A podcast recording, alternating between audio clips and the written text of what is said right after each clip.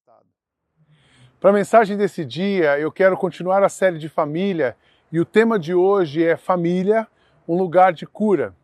Para a gente refletir, analisar, nós, eu escolhi o texto, a narrativa bíblica, que conta a história da a parábola da família que, tinha, que teve o filho pródigo, que está em Lucas, o capítulo 15, versos 11 a 32. Nós vamos ter dois olhares. Nós vamos ter um olhar teológico para esse texto e eu quero ter um olhar terapêutico e fazer uma análise terapêutica dessa família e dessa análise tirar algumas lições para nós nesse dia. Eu vou ler o texto, é um texto longo, preste atenção e acompanhe com atenção essa história. Diz assim: Jesus disse ainda: Um homem tinha dois filhos e certo dia o mais moço disse ao pai: Pai, quero que o Senhor me dê agora a minha parte na herança. E o pai repartiu os bens entre os dois. E poucos dias depois, o filho mais moço juntou tudo que era seu e partiu para um país que ficava muito longe. Ali ele viveu uma vida cheia de pecado e desperdiçou tudo o que tinha. E o rapaz já havia gastado tudo quando houve uma grande fome naquele país e ele começou a passar necessidade. Então procurou um dos moradores da terra e pediu ajuda. Este o mandou para sua fazenda a fim de tratar os porcos. Ali com fome, ele tinha vontade de comer o que os porcos comiam, mas ninguém lhe dava nada.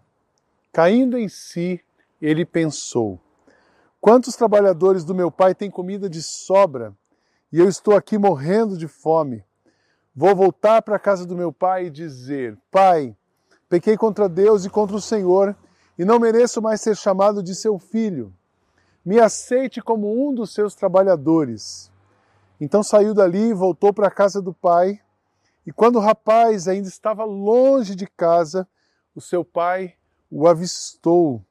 E com muita pena do filho, correu, abraçou e o beijou. E o filho disse: Pai, pequei contra Deus e contra o Senhor e não mereço mais ser chamado de seu filho. Mas o pai ordenou aos empregados: Depressa, tragam a melhor roupa e vistam nele.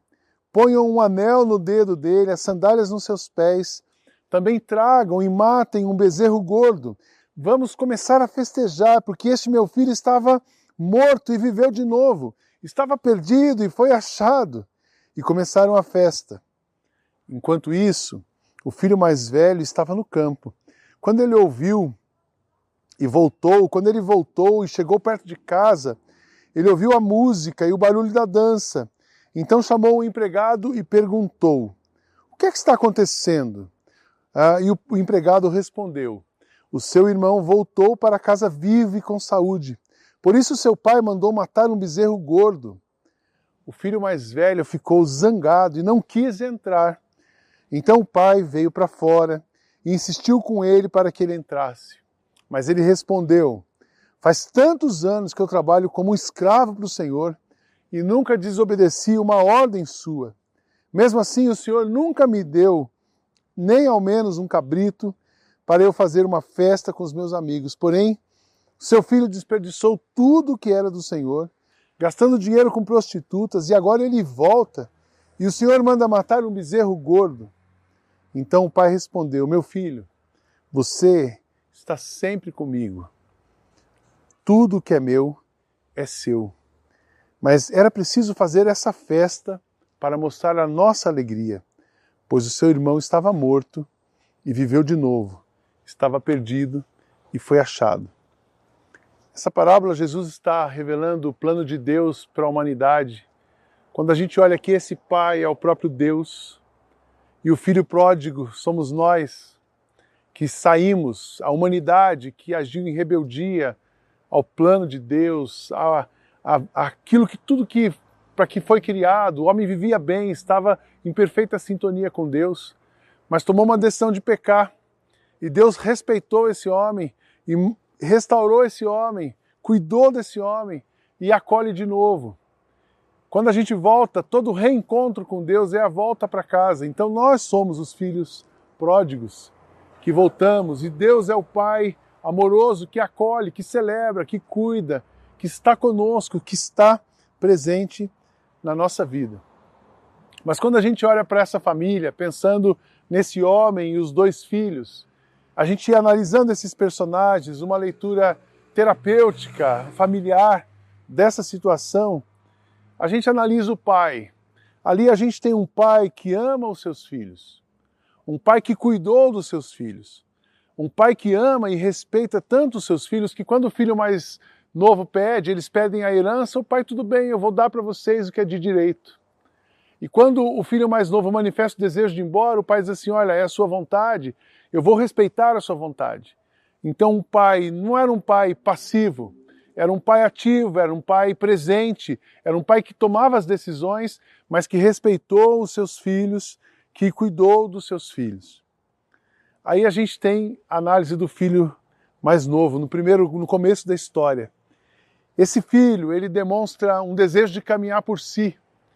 Ele tinha uma força, uma capacidade, uma vontade de exercer a sua individuação. Ele queria tanto ser percebido que ele sai, ele, eu vou viver a minha vida.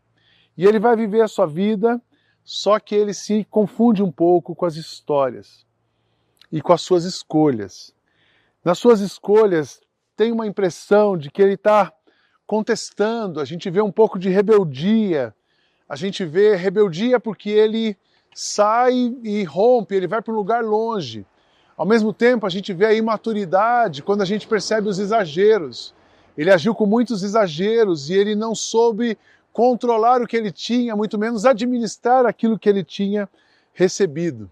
É interessante que, mesmo tendo ficado em dificuldade, uma outra característica desse filho é que ele é persistente. No primeiro momento, mesmo passando fome, ele não pensa em voltar para a casa do pai, ele não pensa em refazer o caminho. Esse filho persistente, individuado, ele diz assim: Bom, vou arrumar um trabalho e vou conseguir me manter. E aí ele consegue um lugar e ali mesmo cuidando de porcos e passando dificuldades, sendo tratado com tanta escassez, aí cai a ficha para ele. Ali ele percebe aonde ele estava e nesse ponto é que ele tem um arrependimento. Então, escolhas erradas, individuado, persistente, lutador, mas ele tem um momento de arrependimento e ele decide voltar. Como ele, era uma pessoa intensa, ele também é intenso na volta, ele quer voltar por baixo de tudo, e era essa a disposição dele: eu vou me humilhar, eu não preciso mais fazer parte da família, mas eu vou voltar. E a surpresa dele é quando ele está voltando, ele ainda nem tinha chegado na casa e entra de novo uma outra análise do pai. Esse pai estava observando e de longe ele observa o seu filho percebe o seu filho. Sabe por que ele observou de longe? Porque ele estava esperando a volta do filho. E de longe ele, ele observa, ele sente um amor no seu coração, ele se compadece daquele filho e ele vai na direção do filho. E esse pai, diz o texto que ele abraçou o filho com carinho. Esse pai era um pai afetivo, um pai cheio de sentimento, um pai que abraça, um pai que beija. E ele então acolheu esse filho com muita emoção, com muito amor, com o mesmo respeito que ele deixou o filho ir, ele acolhe o seu filho quando esse filho volta, sem questionar, sem punir, sem castigar, sem nenhuma palavra que pudesse ofender, ele acolhe, faz uma festa, repõe as roupas, o cuidado, demonstra o cuidado máximo com esse filho. Esse pai era de fato sensacional. Mas também nesse contexto surge o filho mais velho que percebe a movimentação e volta. E esse filho mais velho fala com os empregados. Você vê que ele, mesmo estando vivendo com o pai, ele não tinha uh, o acesso, ele não quis ter o acesso, ele não foi direto falar com o pai. Ele reclamou com os empregados e naquele momento ele tem um acesso de ira, ele contesta e resiste, ele questiona aquilo que está acontecendo. Sabe por que ele resistiu, questionou? Porque ele se sentiu injustiçado. Porque ele que fez tudo isso tem a festa e eu que, que sempre estive aqui nunca tenho. Então, um senso de, de estar sendo injustiçado, porque a sua cabeça era por meritocracia. Eu que estou aqui mereço, ele que foi embora não merece. E isso leva para ele uma crise de ciúmes, era ira, mas ciúmes, e pior do que os ciúmes, a inveja Não é que ele ficou com ciúmes do seu irmão ter, ele não queria que o seu irmão tivesse. Qual foi a reação do pai? O pai que respeitou a decisão do filho, que respeitou no acolhimento, ele também respeita essa crise de é, esse acesso de humanidade que esse segundo filho tem. E ele vai conversar com esse filho e novamente ele acolhe esse filho com amor. Ele usa palavras de sabedoria. Em nenhum momento, em nenhum momento do texto a gente vê uma palavra agressiva, uma repreensiva, mas uma palavra acolhedora, amorosa. E ele ajusta então, com amor e acolhimento, ele ajusta o olhar do seu filho. Ele ajusta o olhar do seu filho, dizendo assim: Filho, tudo que é meu é seu. Ele vai de coração para coração. E ele também diz, filho, e essa é linda, a história termina, nós temos que celebrar. Nós estamos celebrando não o erro do seu irmão, nós estamos celebrando a vida. Porque o seu irmão estava morto, mas agora ele está vivo. E nós, como família, precisamos celebrar o que Deus está fazendo. Nós, como família, precisamos celebrar esse momento especial.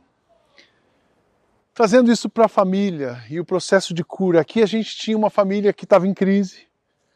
A gente tem filhos diferentes, mas também com dores. Mas a gente tem um pai amoroso, exercendo a sua autoridade, cuidando. E a sabedoria desse pai reequilibra aquela família, reestabiliza e harmoniza para que eles possam continuar andando e vivendo a vida que eles estavam vivendo, a vida que Deus planejou para eles.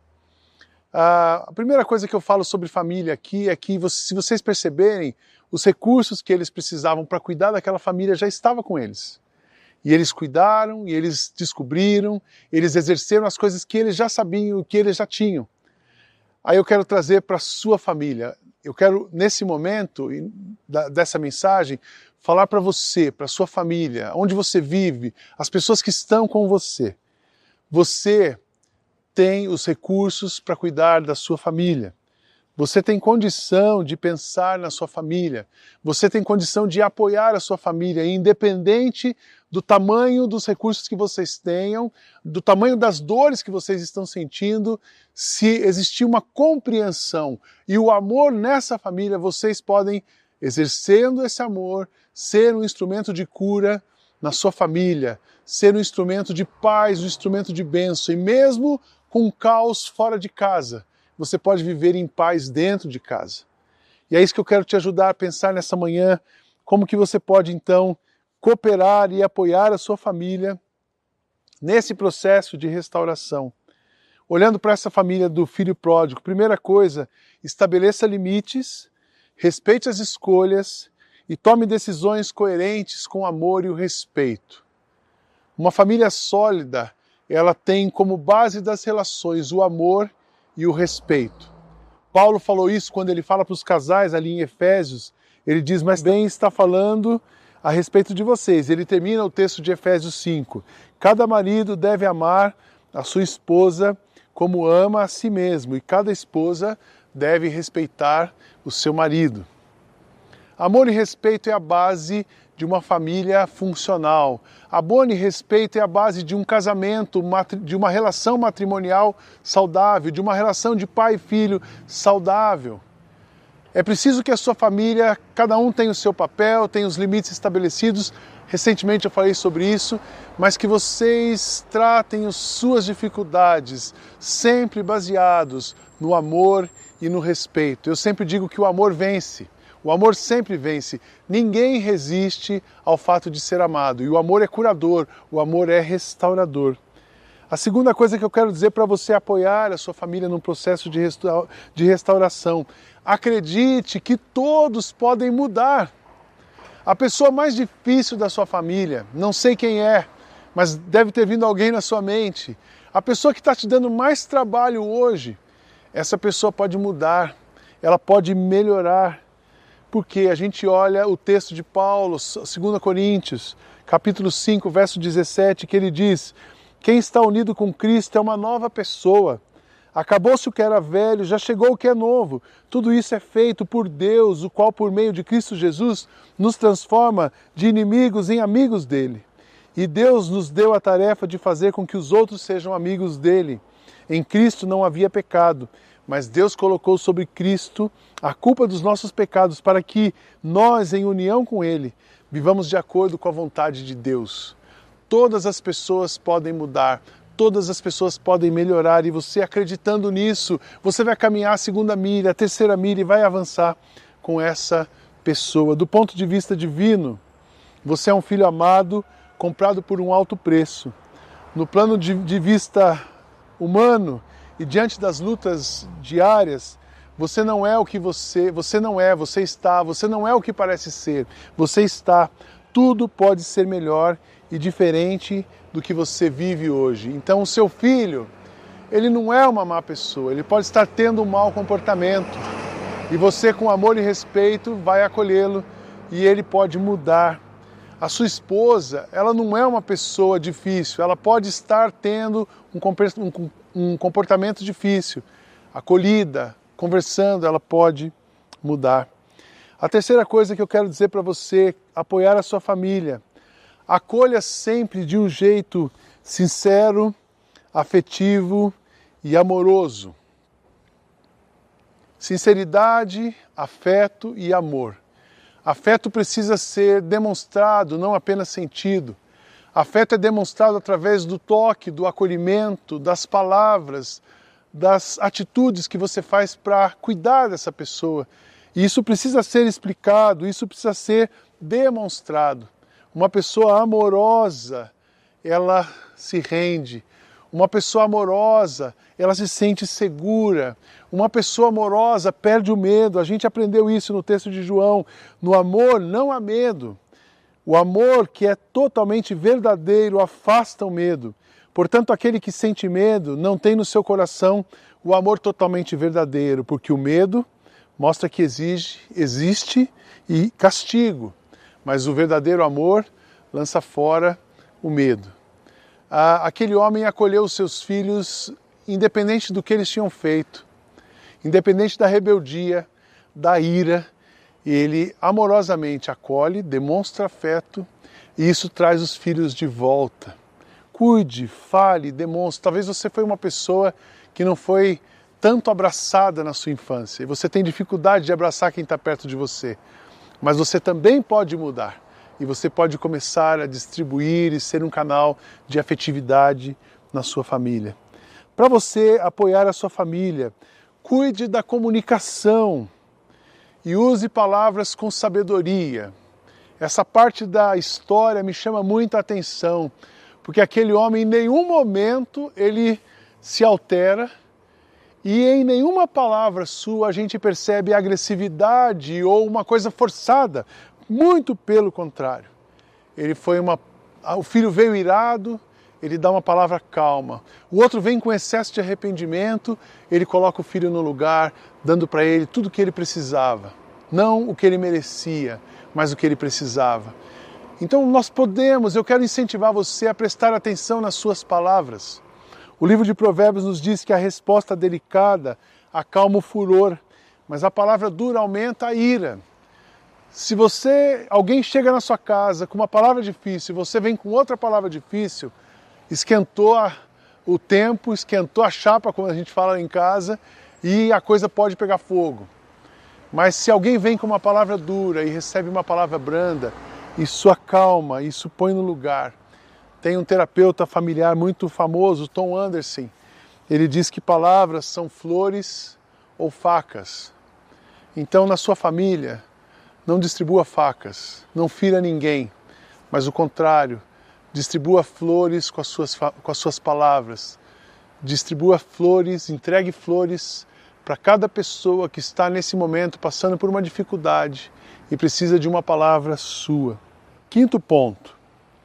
Uma outra maneira de você apoiar e a sua família num processo de restauração é que você tenha a disposição de recomeçar.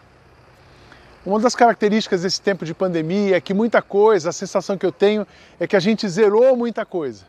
Estamos resetando a máquina, como a gente fala. Aqui na igreja a gente está mudando, zerou algumas coisas, estamos construindo coisas novas. Na sua família também. É tempo de zerar coisas que não vão ajudar você a construir e avançar. Eu digo isso, é tempo de perdoar dívidas, é tempo de zerar as dívidas, tanto financeiras como as dívidas emocionais. É tempo de você investir a sua energia em coisas que você estava talvez dando muita atenção para coisas periféricas, mas você pode gastar a sua energia em coisas boas que vão construir coisas novas a partir desse caminho. Talvez você olhe para mim e diz assim: tudo bem, Sidney, mas por onde eu recomeço? Tem um texto de Apocalipse que eu gosto demais, que ele diz assim: Lembrem do quanto vocês caíram, arrependam-se dos seus pecados e façam o que faziam no princípio. Se não se arrependerem, eu virei e tirarei o candelabro de vocês do seu lugar. Volta ao princípio, começa de novo, mas o ponto de partida é o arrependimento. Eu acredito que nesse novo tempo muitas coisas na sua família poderão ser reconstruídas. Eu acredito que no seu casamento muitas coisas podem ser refeitas. Eu acredito que nas suas relações e padrões de convivências muita coisa pode ser restaurada. É só você tomar a decisão. Mas também tem uma outra coisa para você apoiar a sua família. Olhe o que a sua família pode ser e não fique parado onde ela está. Sua família tem uma configuração, seus filhos têm uma realidade hoje, mas esse não é o ponto final. Esse é o ponto de partida. O lugar que você está hoje é o ponto de partida para a construção de novas coisas, de uma nova família. Não da família ideal, porque essa não existe, mas a família real, a família possível, a melhor família que você puder ter. Hoje, o dia de hoje, o lugar que você está, o status que você está, é o ponto de partida para você construir uma família sólida, funcional, amorosa, que honre a Deus e que viva de uma maneira onde as pessoas possam ser felizes.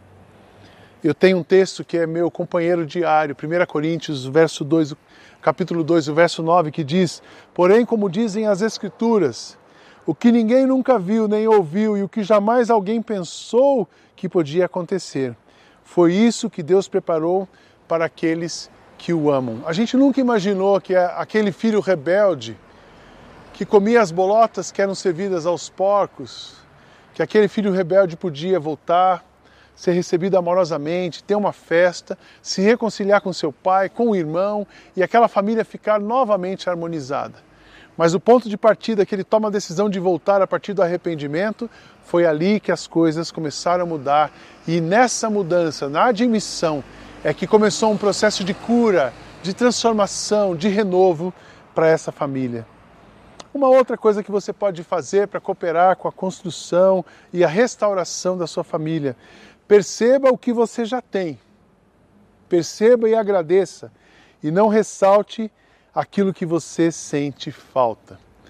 Você percebe esse segundo filho? Ele já estava na casa, ele já tinha o acesso ao pai, ele já tinha as coisas do pai, mas ele nunca se sentiu ah, proprietário daquilo, digno daquilo, ele nunca tomou posse daquilo. E ele não desfrutou daquilo que ele tinha, muito pelo contrário. Ele sentiu falta das coisas que ele não tinha quando ele viu no seu irmão. Quando você começa a olhar a escassez, vai brotar o pior de você. Mas quando você começa a agradecer o que você tem, quando você olha a figueira e a videira e sabe que Deus está com você, sentimentos novos começam a brotar. E esse principal sentimento que brota é a gratidão, um coração grato. E da gratidão vem a alegria, e da alegria vem a força, e da força vem a transformação, e a transformação vem o renovo e a cura da sua família. Um texto que eu gosto muito: estejam sempre alertas, Orem e sejam agradecidos a Deus em todas as ocasiões. Isso é o que Deus quer de vocês, por estarem unidos com Cristo Jesus. Não atrapalhem a ação do Espírito Santo. Não desprezem as profecias, examinem tudo. Fiquem com o que é bom e evitem todo tipo de mal. É tempo de você realinhar as velas. Eu ouvi essa semana numa das palestras que o pastor Macorde deu para a igreja 21. Nós estamos desse lado e vamos atravessar um rio. Mas a sensação é que o nosso barco está sem motor, estamos sem força, mas nós temos as velas no barco. E se você aliar as suas velas ao sopro do Espírito, o vento do Espírito, esse barco vai se mover. alinhe suas velas, agradeça o que você tem e deixe o Espírito Santo de Deus soprar sobre você, sobre o seu coração, sobre as suas emoções, sobre a sua família. E a minha oração é que Ele cure, transforme e renove a sua família. E por último, eu gosto muito de como terminou essa história.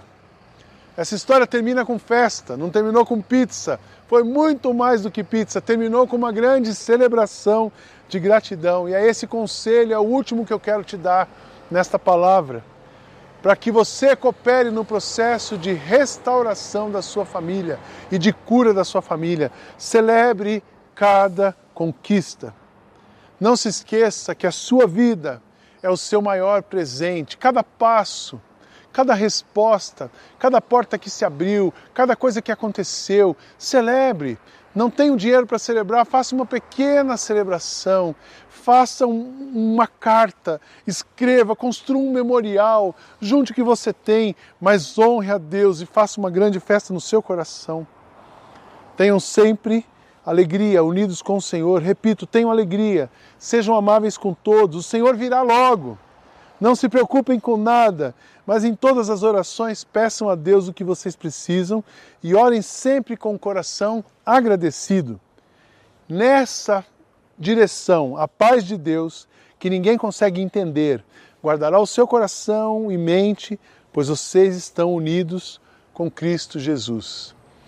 Celebre as pequenas coisas para que você possa dar passos às grandes vitórias e grandes realizações, a plena paz e alegria que Deus já tem preparado para você. Cuide da sua família, cuide das suas relações, que a sua casa seja o porto seguro onde os seus barcos sejam, possam ser, retornar, ser acolhidos, amados, curados e restaurados para a vida plena que Jesus preparou para você. Deus abençoe muito a sua família. Durante essa canção, pense naquilo que está doendo em você hoje. E não se esqueça que Jesus é a cura para toda disfunção, para todo pecado, para toda maldade da humanidade. Deus abençoe a sua vida.